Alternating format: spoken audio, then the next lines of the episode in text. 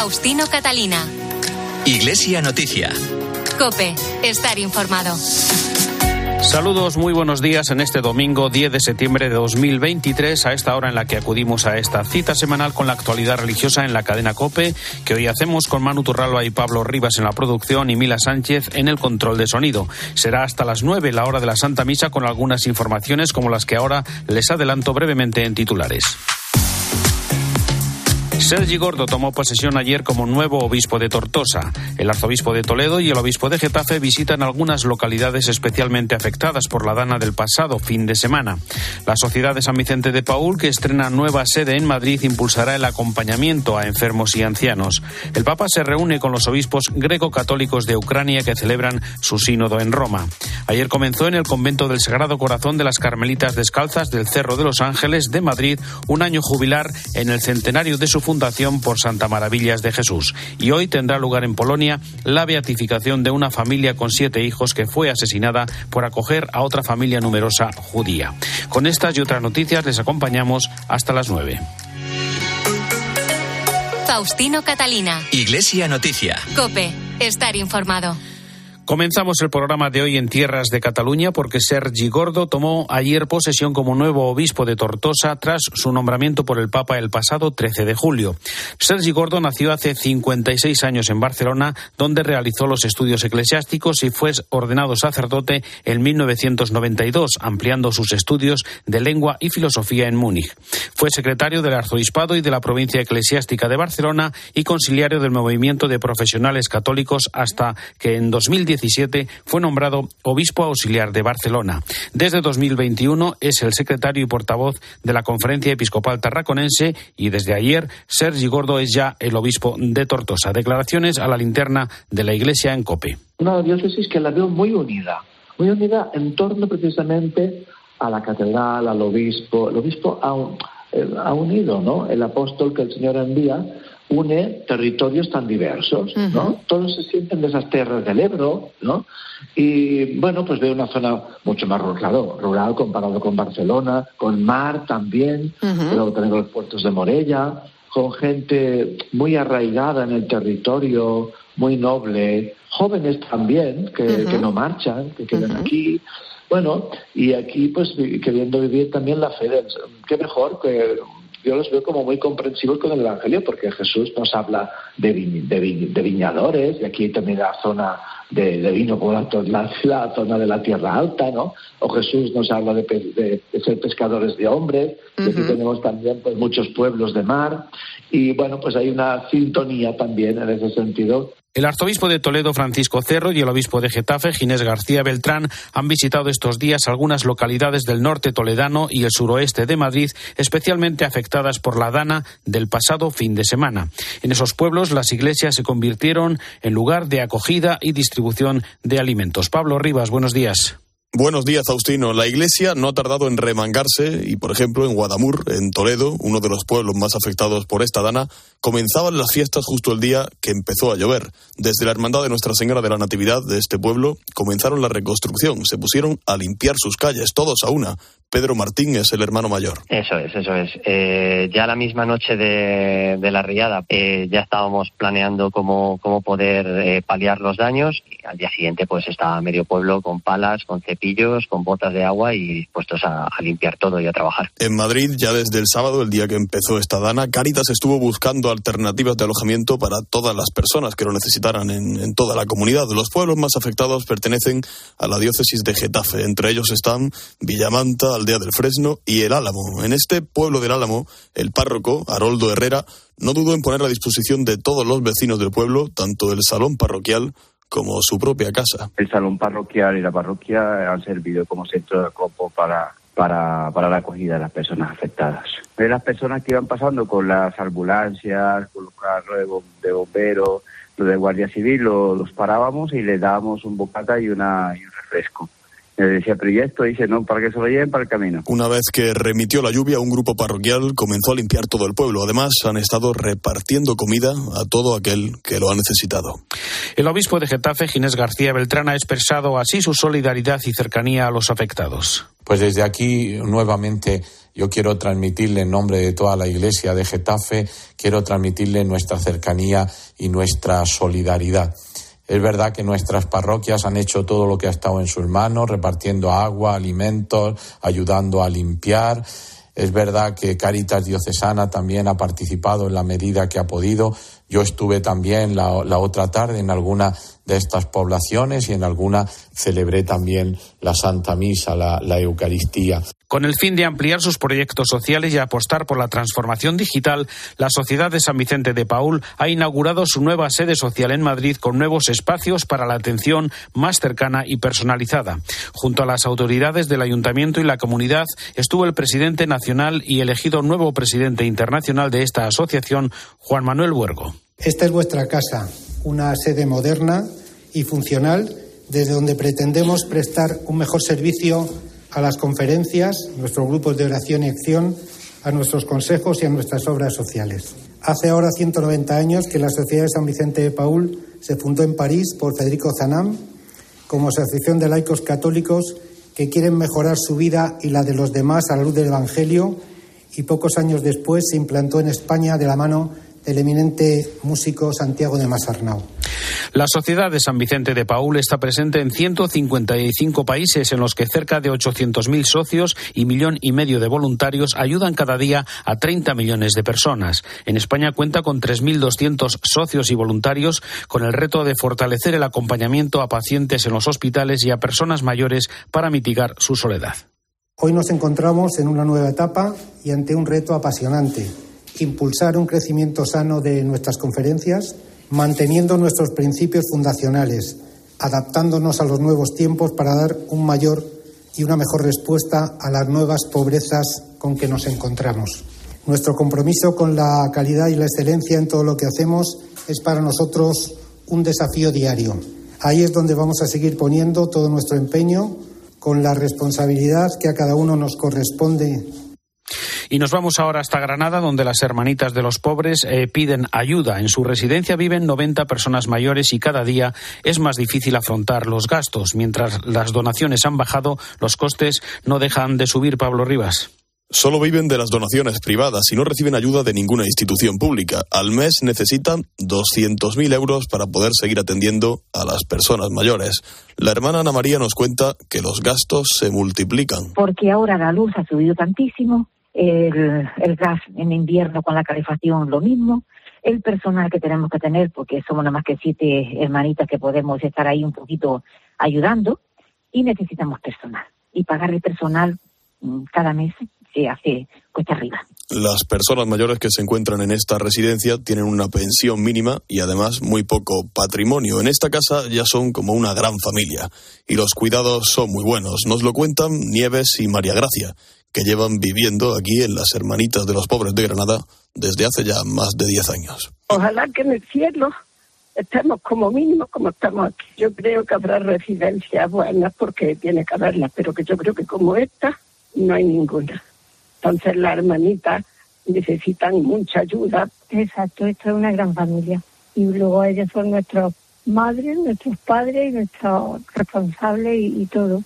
Las hermanitas durante muchos años han recibido ayuda económica de personas que cada mes aportaban una cantidad de dinero para el mantenimiento de la casa. Sin embargo, ahora ya no lo hacen y sus hijos o sus nietos pues no siguen esa costumbre. Esta congregación lleva 140 años en Granada y no están dispuestas a tirar la toalla. Van a seguir peleando por su residencia. Para ello, aparte de pedir, de pedir esa ayuda económica, también piden vocaciones, nuevas hermanas que recojan el testigo para seguir ayudando a personas mayores a tener una vida mejor. Entre esta y la próxima semana, 8 millones de alumnos están volviendo a las aulas, no solo a los colegios, institutos y universidades, también a los seminarios menores, centros en su mayoría de titularidad diocesana en los que estudian todos los años alrededor de 800 jóvenes como Pablo y Jorge, de Madrid, de 15 y 16 años. Pues este último año yo encontraba eh, especialmente enamorado y querido por Dios y, me di cuenta de que yo no podía corresponderle. También creo que es como mi deber estar preparándome y pensando y discerniendo cómo estoy llamado a, a amar a Dios. Quería experimentar cómo es que la gente sienta lo mismo que siento yo con el Señor y para eso quería entrar en el seminario. De los 8 millones de jóvenes que vuelven al colegio, más de un millón y medio lo harán en alguno de los 2.500 colegios católicos que hay en España. Una de las congregaciones religiosas que se dedica a la educación es la de las Hermanas del Amor de Dios, que esta semana han presentado una nueva fundación que gestionará a partir de este curso sus 22 centros. Manu Torralba, buenos días.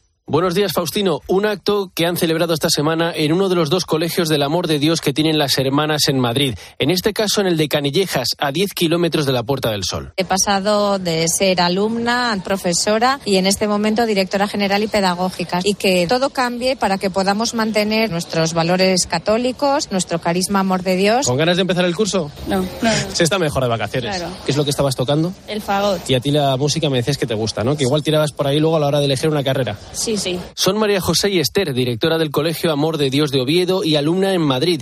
Fueron dos de las 300 personas que se reunieron este lunes en la presentación de esta nueva fundación educativa. José Luis García Olascoaga es su director general. Eh, tenemos 160 años de historia y queremos garantizar por lo menos otros 160. Y se ha apostado por misión compartida con los seglares. En el planteamiento de educación integral que les damos, integramos la formación en los valores católicos. La hermana Montserrat Fernández es la presidenta del patronato de la fundación. Aportamos esa otra dimensión que le falta, que a lo mejor hoy está un poco olvidada, que son los valores trascendentes. No es una persona solo cuerpo, eh, tiene espíritu, tiene trascendencia. Y entonces la manera, tenemos como objetivo educar por, para y en el amor. 22 colegios conforman a partir de ahora esta Fundación Educativa Amor de Dios que engloba a 15.000 alumnos y 1.300 trabajadores, profesores incluidos.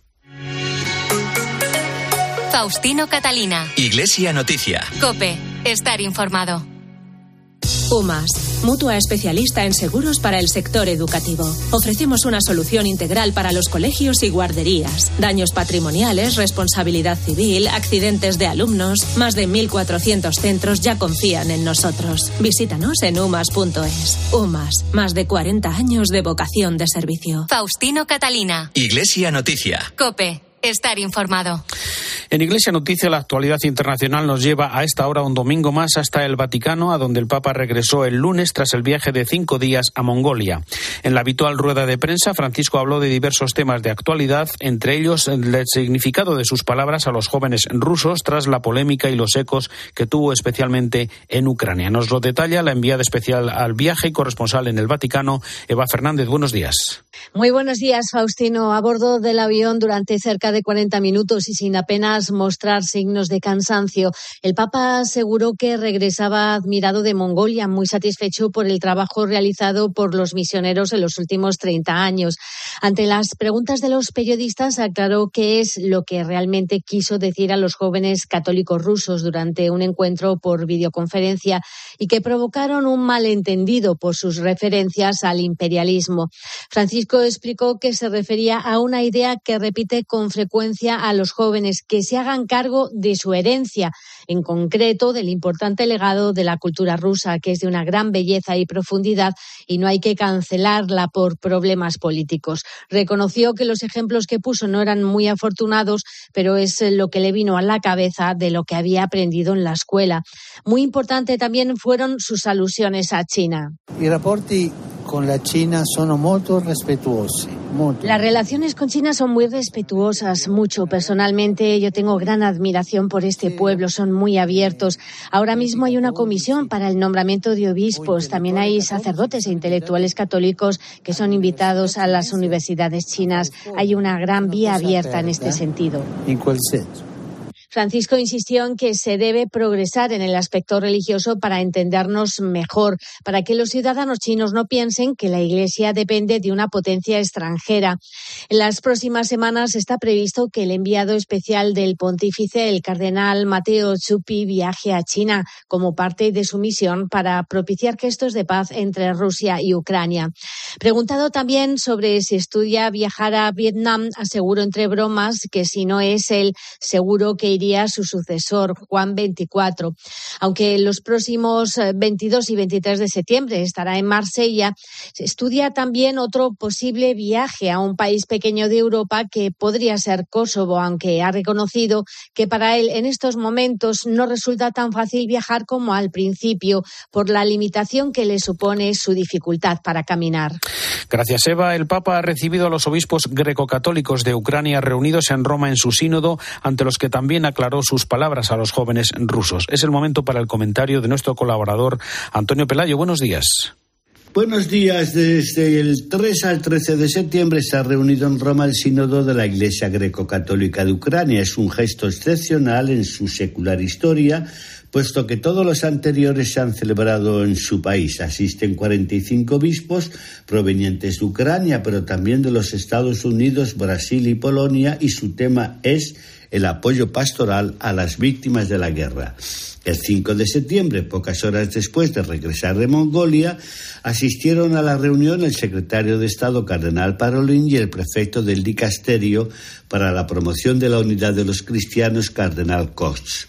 Ambos ratificaron el absoluto apoyo de la Santa Sede al pueblo ucraniano martirizado por la invasión rusa. El miércoles 6, antes de acudir a la audiencia general, Francisco mantuvo una reunión con el episcopado ucraniano Duró dos horas y en ella intervinieron en primer lugar el arzobispo mayor, su beatitud Sviatoslav Shechuk, y otros metropolitanos que relataron las atrocidades que sufre su pueblo. Hablaron con total libertad y se refirieron al dolor que suscitaban a sus fieles algunas declaraciones del Papa al referirse al conflicto.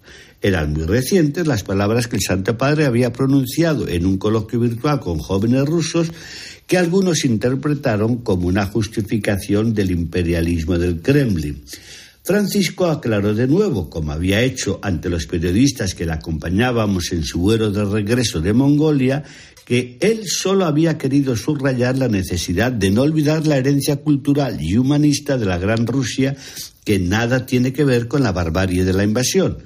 Bergoglio reafirmó una vez más su constante oposición a la guerra, que es algo diabólico, y confesó que todos los días reza por Ucrania ante una imagen de la Virgen que le regaló el arzobispo mayor ucraniano cuando él era solo obispo auxiliar de Buenos Aires y de la que no se ha separado nunca.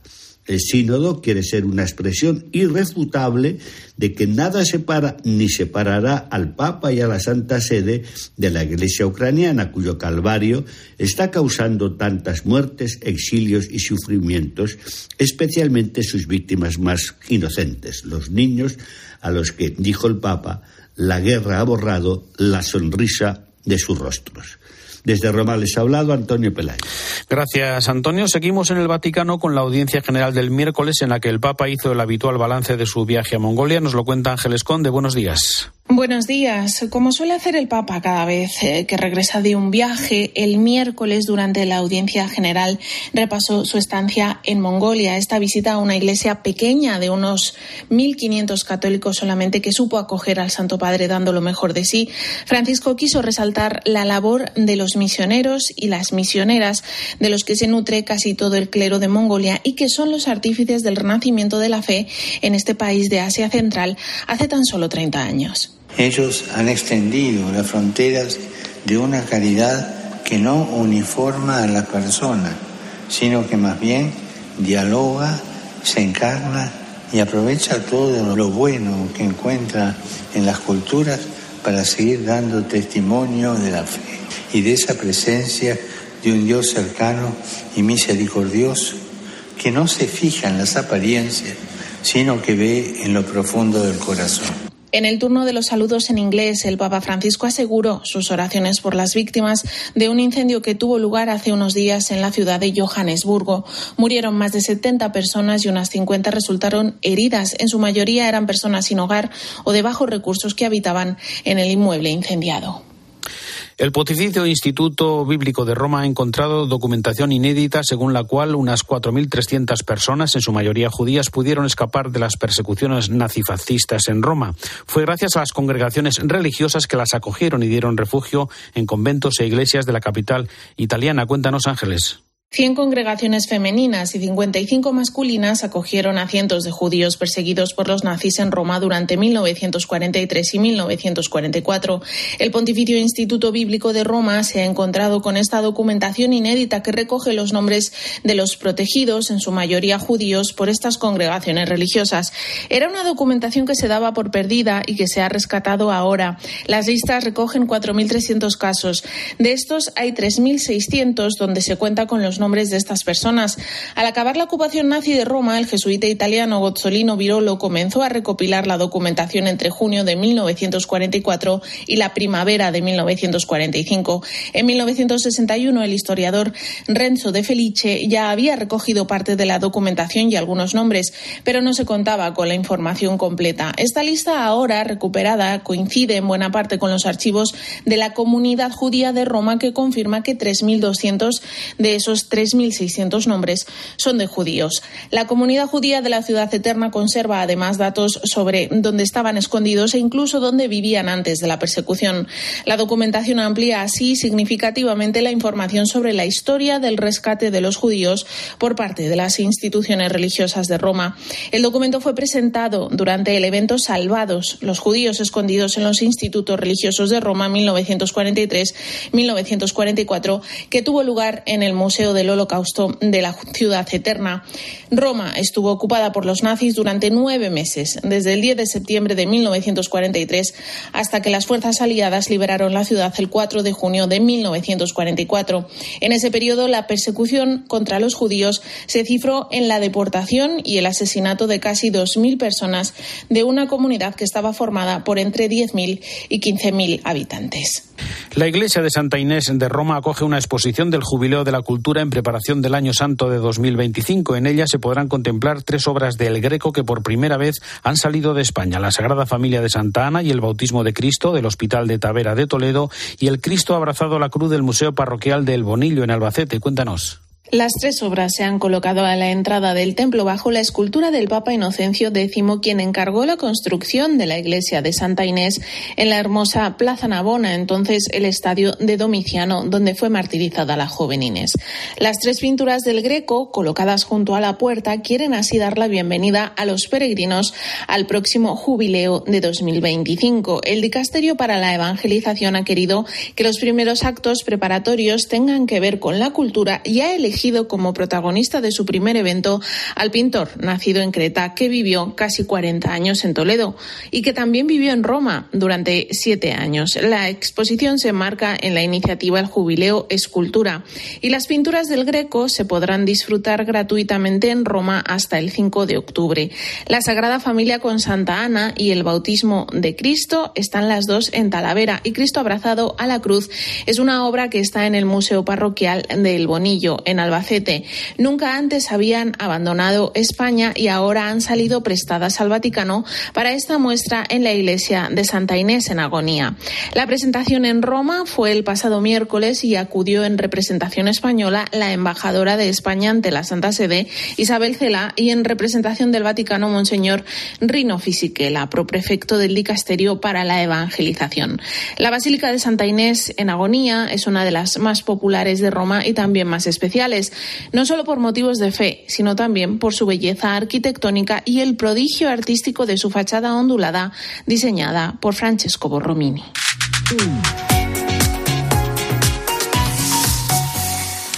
A las 10 de esta mañana tendrá lugar en el pueblo de Markova, en Polonia, la ceremonia de beatificación de la familia Ulma, Joseph y Victoria y sus siete hijos pequeños y uno más en el vientre de su madre, que fueron asesinados por los nazis el 24 de marzo de 1944 al ser descubiertos por acoger a otra familia numerosa judía que también fue asesinada ese mismo día.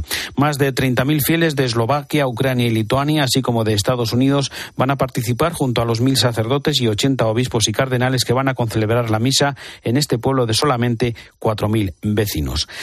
Y en la celebración del Día del Trabajo, la Conferencia Episcopal de Estados Unidos ha pedido una mayor solidaridad con las familias trabajadoras que sufren especialmente la subida del precio de los alquileres o la atención sanitaria. Corresponsal en Washington, Juan Fierro. Con motivo de la celebración esta semana en los Estados Unidos del Día del Trabajo, la Conferencia Episcopal estadounidense hacía pública una carta en la que pide al Congreso soluciones bipartidistas en temas como el crédito tributario por hijos. El crédito, dicen los obispos estadounidenses en su comunicado, es un poderoso programa a favor de la familia y contra la pobreza pero actualmente excluye a demasiados niños necesitados. El Congreso puede apoyar mejor a las familias al estructurar el crédito de modo que sea totalmente reembolsable a fin de tener el mayor impacto en las familias con ingresos más bajos. Los obispos estadounidenses reclaman además un apoyo nacional para el permiso familiar pagado. La política, dicen, debe diseñarse de manera que no suponga una carga indebida para las organizaciones o los individuos de bajos ingresos, no penalice a las familias grandes y no desestabilice los programas de servicios sociales existentes. Y recuerdan que los Estados Unidos es uno de los pocos países en el mundo que no garantiza el permiso familiar pagado. Por último, piden un mejor acceso al cuidado infantil y preescolar asequibles y de calidad que también garantice salarios justos para los trabajadores de cuidado infantil y para los maestros. Los obispos estadounidenses insisten en que el Congreso debe tomar medidas inmediatas en todas estas áreas para proteger el bienestar de las madres, los niños y sus familias. En la tarde de ayer, hablamos aquí ya de noticias en España, tuvo lugar la apertura de la Puerta Santa del Convento del Sagrado Corazón de las Carmelitas Descalzas del Cerro de los Ángeles de Madrid.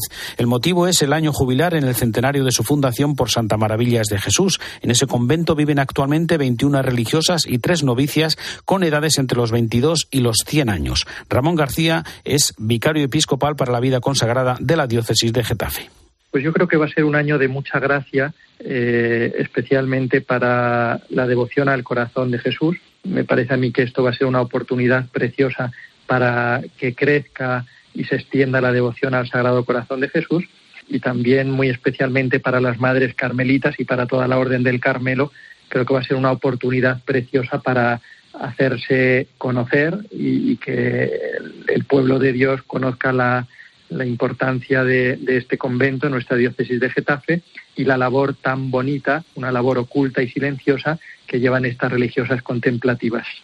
Mañana se celebra la Día de Cataluña, una celebración civil, pero que también puede ser un momento oportuno para que los católicos recuerden sus deberes con la sociedad en la que viven y así colaboren con el bien común. Es la reflexión del cardenal arzobispo de Barcelona, Juan José Omella, que pone en el horizonte la próxima reunión de la Asamblea General Ordinaria del Sínodo de los Obispos. La Diada de Cataluña es una jornada festiva y una buena oportunidad para compartir y poner en práctica el mismo espíritu de comunión, escucha y trabajo en equipo del sínodo. Es una jornada ideal para que todos participemos en comunión y fraternidad. Es una fiesta en la que salimos a la calle para disfrutar la alegría de compartir una historia, una cultura y unas tradiciones. Es un encuentro cordial y familiar. Encontrarnos entre nosotros es encontrar al Señor en medio de nosotros. La gran riqueza del pueblo catalán está en su unidad y no en su uniformidad, en su enriquecedora diversidad. Cataluña es plural y diversa. Precisamente en esta diversidad radica su belleza y fuerza para salir adelante. El arzobispo de Madrid, José Cobo, ha celebrado una misa con motivo de la apertura del año judicial en la que ha recordado, en palabras de Santo Tomás, que solo la misericordia permite a la justicia alcanzar su plenitud, porque con la misericordia la justicia se humaniza. Hoy es un buen momento para renovar esa llamada que nos hace, no solo para ser buenas personas, sino la llamada para ser instrumentos de la justicia que viene del corazón de Dios. Cuando así lo hacemos, y cuando así lo sentemos, sabemos que el Señor no nos deja solos y que aprendemos a palpitar al ritmo de la justicia de Dios, que tiene mucho que ver con la misericordia.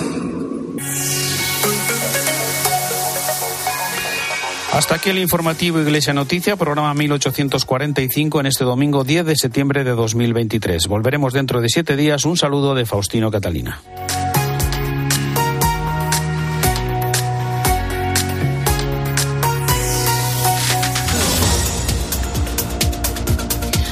Buenos días. Hasta ahora continúan las labores de rescate en Marruecos tras el devastador terremoto de magnitud 7 que azotó Igil a unos 70 kilómetros al suroeste de la ciudad de Marrakech. Las cifras hasta el momento son escalofriantes. Por ahora se conocen más de 2.000 muertos y también las cifras de heridos ascienden a 2.000. De esos heridos, 1.400 están en estado crítico. Caritas ha activado una campaña de emergencia para ayudar a las víctimas. Su objetivo es canalizar la solidaridad de los donantes Así que si quieres y puedes, lo puedes hacer a través de su página web www.caritas.es. Ahora te quedas con la Santa Misa.